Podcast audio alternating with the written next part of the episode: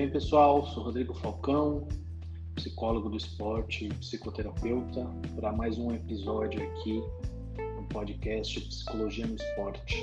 A ideia hoje é falar de um documentário da HBO chamado Peso do Ouro, trazendo algumas reflexões sobre saúde mental no esporte.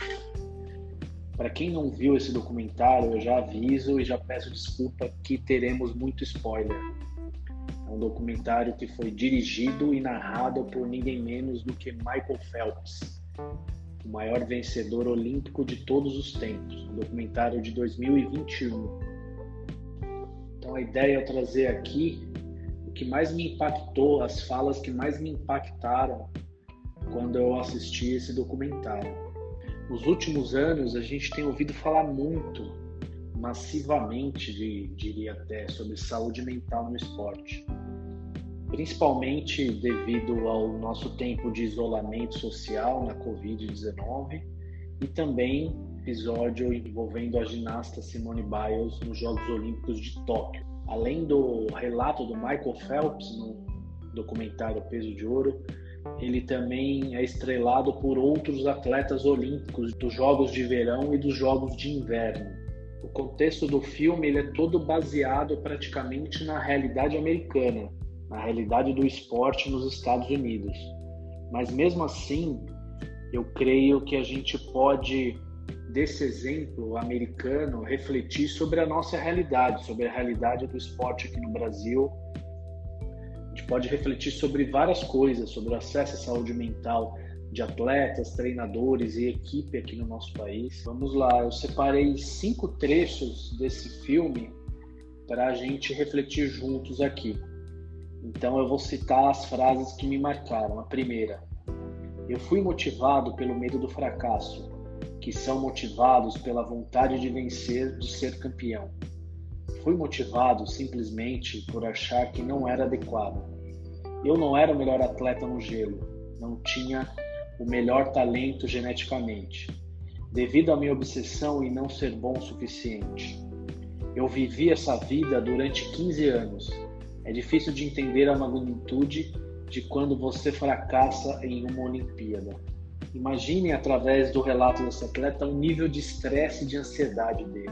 Provavelmente durante toda a sua trajetória ele deve ter tido níveis altos de ansiedade e estresse. Então, o que me chama a atenção também na fala dele é que de alguma forma ele foi rotulado como um perdedor, mas ele não pode ser rotulado como um perdedor, mesmo diante de um fracasso olímpico, por exemplo. Relato 2. De fora, poderiam dizer: que terrível, você é um atleta, as pessoas têm problemas mais graves. Isso é verdade. Mas para os atletas olímpicos, essa é a vida deles, é isso que define quem você é. Pode imaginar, digamos que você se divorcie, alguém diz para você: Sinto muito, e eu não tinha ninguém para me ajudar a passar por isso. Depois das Olimpíadas, as portas da vila se fecham, isso é tudo. A mídia vai embora, toda a exposição termina. Antes dos Jogos de 2008, me lembro de um treinador do time de mergulho. Foi minha primeira vez nas Olimpíadas, algo que vinha sonhando desde os sete anos. Ele então me disse: Não fique surpreso depois das Olimpíadas com a tristeza pós-olímpica. Então, refletindo sobre essas frases, não dá para nós separarmos categoricamente os conteúdos que são da vida pessoal e o que é da vivência no esporte muitas vezes esses acontecimentos eles podem contribuir negativamente na performance esportiva. E se a pessoa não tiver um respaldo psicológico, emocional, a tendência é ser mais complicado ainda lidar com tudo isso. Ou seja, os atletas têm todo o direito de serem vulneráveis e de serem validados nesse sentido. Terceiro relato: com quem eu poderia ter conversado se eu poderia ter feito algo? Bem, existem vários motivos. Provavelmente o maior deles está conectado com o que nos levou ao topo em primeiro lugar. Nossa convicção de que podemos nos tornar invencíveis se nos esforçarmos o suficiente.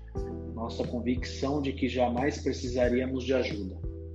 Nosso medo de parecermos fracos e vulneráveis. O estigma de ter problemas de saúde mental é uma questão que atravessa toda a sociedade. É difícil falar sobre essas questões ou reconhecer que elas existem. Os atletas são definitivamente um grupo que quer manter sua dor escondida. Os atletas geralmente não recebem ajuda com os casos de depressão porque eles não podem admitir que estão tendo problemas. Isso é fundamentalmente contrário a ser um competidor. Isso é uma guerra. É um jogo de estratégia, é um jogo de manobras e posturas. Você precisa mostrar para o mundo que é forte. Precisa mostrar para os seus adversários que você é forte. Nós atletas não conversamos sobre as nossas fraquezas. Nós escondemos qualquer coisa, especialmente em um ambiente de equipes, porque você não quer que ninguém saiba pelo que você está passando. Eles dizem que mantêm os atletas felizes e saudáveis, mas a única ajuda que eles oferecem é física. O resto é um problema pessoal seu. Acho que hoje posso dizer honestamente, revendo a minha carreira, acho que ninguém nunca se importou Nunca alguém nos perguntou se estávamos bem, contanto que seu desempenho fosse bom, nada mais importava. Essa última frase é do Michael Phelps. O estigma social, o machismo, a associação de vulnerabilidade ao lidar com questões emocionais mostra o quanto ainda precisamos caminhar para desmistificar e cuidar da saúde mental é tão essencial quanto cuidar da saúde física no esporte ou qualquer outro contexto. Acredito que um dos pontos é facilitar o acesso a profissionais capacitados, principalmente para que a gente consiga, de alguma forma, amenizar esse sofrimento psicológico. Que essas pessoas possam se reconhecer e ser reconhecidas como humanas, ou seja, falíveis. Quarto relato. Não pensei que poderiam me ajudar com a preparação psicológica.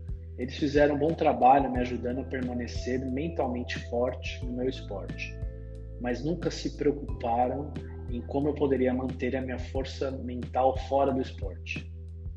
O problema é que, sem o entendimento completo de quem poderia nos ajudar, é difícil encontrar a pessoa certa, porque parece que psicólogos esportivos todos querem trabalhar com atleta olímpico e receber o crédito pelo desempenho. Mas quando se trata dos problemas familiares ou de saúde mental, não existe ajuda. Talvez esse relato foi um dos que mais impactaram a mim.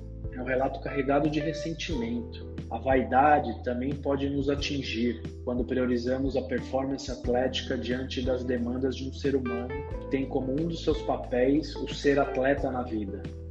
No meu entender, promover a saúde mental e, e o bem-estar psicológico é o principal objetivo de um profissional da psicologia. É um preceito, inclusive, previsto no nosso código de ética profissional. E eu acredito que um psicólogo que é negligente com isso só quer sair na foto com atletas vencedores está fazendo um péssimo trabalho e desvalorizando toda uma categoria. Isso é lamentável. O nosso trabalho ele é realizado geralmente nos bastidores, e muitas vezes ele não está necessariamente nos holofotes. Eu creio que a alta performance no esporte só é possível nos dias de hoje com uma saúde mental equilibrada. Esses dois conceitos, eles andam lado a lado. Quinto e último relato, acho que para fechar também uma frase do Michael Phelps que é bem impactante no meu modo de entender. Não é natural se aposentar quando você tem 20 ou 30 anos. O que eu farei? Quem eu sou? E a verdade é que não existem muitos programas que ajudem os atletas a lidarem com as emoções geradas por essa transição. O que sobra para um atleta olímpico depois que sua carreira termina? Acho que não existe nada. Entendo sobre esse desabafo, ele ilustra bem que trabalhar a transição da carreira é muito importante, ou melhor, é fundamental para qualquer atleta. Claro que não é uma tarefa das mais simples, é necessário um processo, é necessário tempo para isso. O que a gente vê na literatura é que muitos atletas acabam deprimindo, acabam realmente sofrendo, é, não só de depressão, mas também por problemas mais graves de saúde mental após o encerramento de suas carreiras, por vários motivos. Um deles é a perda da identidade, mas também às vezes a perda de dinheiro, o uso de drogas, principalmente o álcool. Então é um momento bem complexo para muitos atletas, para muitas pessoas. Seria importante um trabalho estruturado em clubes, seleções, com relação a esse momento da carreira dos atletas. Os relatos apresentados são um fenômeno, como dito anteriormente, é, esportivo, cultural e social de um outro país. Entretanto, eu acho que nós podemos refletir sobre eles aqui na nossa realidade. Vale ser um vencedor a qualquer custo, em detrimento da saúde física e emocional, com sequelas para toda a vida? Será que é um preço justo a se pagar? Se na nação, teoricamente, com mais estrutura esportiva, como é os Estados Unidos, lá os atletas de ponta têm dificuldades no acesso, como mostrou esse documentário, a profissionais que trabalham com saúde mental, imagine em outros locais menos desenvolvidos. Imagine no nosso país. Será que aqui no Brasil os nossos atletas conseguem ter acesso a profissionais de saúde mental facilmente? Os que possuem condições de pagar por esse serviço fazem adequadamente? A resposta geralmente é negativa. A grande maioria dos atletas não contam com psicólogos do esporte nos seus clubes, nos seus times ou nas suas seleções. O acesso via federações, confederações e até através do Comitê Olímpico Brasileiro é também limitado, infelizmente. E o serviço público para acessar esse tipo de demanda também é escasso. A gente sabe dos problemas do SUS, aí, do, dos CAPs por todo o Brasil. E às vezes os atletas que têm condições por pagar por esse serviço nem sempre procuram. A demanda pelo serviço de saúde mental aos atletas ela é muito grande. O que falta, no meu entendimento, é justamente oferta de trabalho, ou seja, investimentos nessa área e oportunidades. Nos últimos anos, o COI, que é o Comitê Olímpico Internacional, e a FIFA eles aumentaram a preocupação com a saúde mental dos atletas e treinadores, enfim, todos envolvidos com o esporte de alguma forma. Essas organizações estão desenvolvendo pesquisas, protocolos científicos e materiais muito importantes sobre toda essa temática envolvendo saúde mental e a influência da mesma no esporte. Então, nos últimos anos e na última década, essas contribuições têm sido importantes aí para nossa área. Mas o que a gente percebe é que ainda existe uma distância entre o que a ciência produz, ou seja, entre o que o COI tem produzido, o que a FIFA tem produzido e o impacto desse conhecimento na vida das pessoas nas quadras, nos campos, nas piscinas e nos ginásios. Então, ainda existe uma distância com relação a isso. Um outro apontamento aqui de bastidor que eu acho que vale destacar, que tem a ver com esse contexto que estamos falando, é, me soa estranho, por exemplo, que o médico-chefe é responsável pela saúde mental do Comitê Olímpico Internacional, que é o órgão máximo de regulamentação do esporte olímpico, seja um médico ortopedista, ao invés de ser um médico é, psiquiatra. Nada contra, obviamente, aos médicos ortopedistas ou aos médicos do esporte. Eu concordo que ele e o grupo dele nos últimos anos estão realizando algo muito relevante e pioneiro para a área da saúde mental esportiva. Entretanto, não creio que um médico psiquiatra, muito menos ainda um psicólogo, por exemplo, eles seriam responsáveis por coordenar a área de reabilitação e medicina esportiva do Comitê Olímpico Internacional.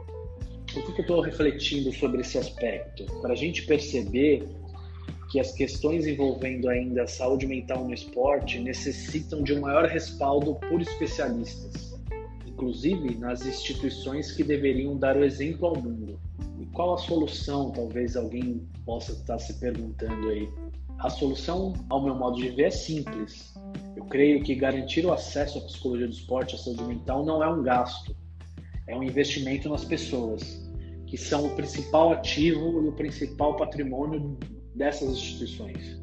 As pessoas que, com o suor do seu trabalho, trazem direta e indiretamente dividendos e lucros a essas instituições esportivas. Elas precisam ser melhor cuidadas. A conta é simples. Atletas com melhor preparação psicológica e emocional podem ter mais condições de atingir o altíssimo rendimento, a altíssima performance. Eles poderiam se concentrar melhor ter mais foco, lidar melhor com erros, com frustrações e distrações. Atletas com bom preparo mental tendem a diminuir as suas lesões esportivas, já que algumas estão relacionadas a aspectos psicológicos.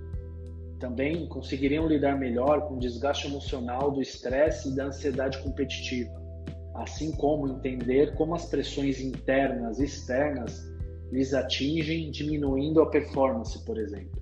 O trabalho da psicologia do esporte poderia auxiliar, inclusive os treinadores, a terem menos desgaste emocional, a equilibrar e delegar suas funções com mais respaldo, trabalho da psicologia do esporte poderia ajudar também na coesão de grupo e no aperfeiçoamento de lideranças. Poderia auxiliar a minimizar tensões internas, contribuindo com uma comunicação mais efetiva e produtiva. Ou seja, os exemplos são muitos e os ganhos de ter profissionais de psicologia do esporte em times e seleções são enormes. Nós, psicólogos do esporte, queremos um esporte que seja um ambiente mais saudável para todos os envolvidos. Gostou do conteúdo? Se gostou, me ajude a divulgar esse podcast. Um abraço e até a próxima.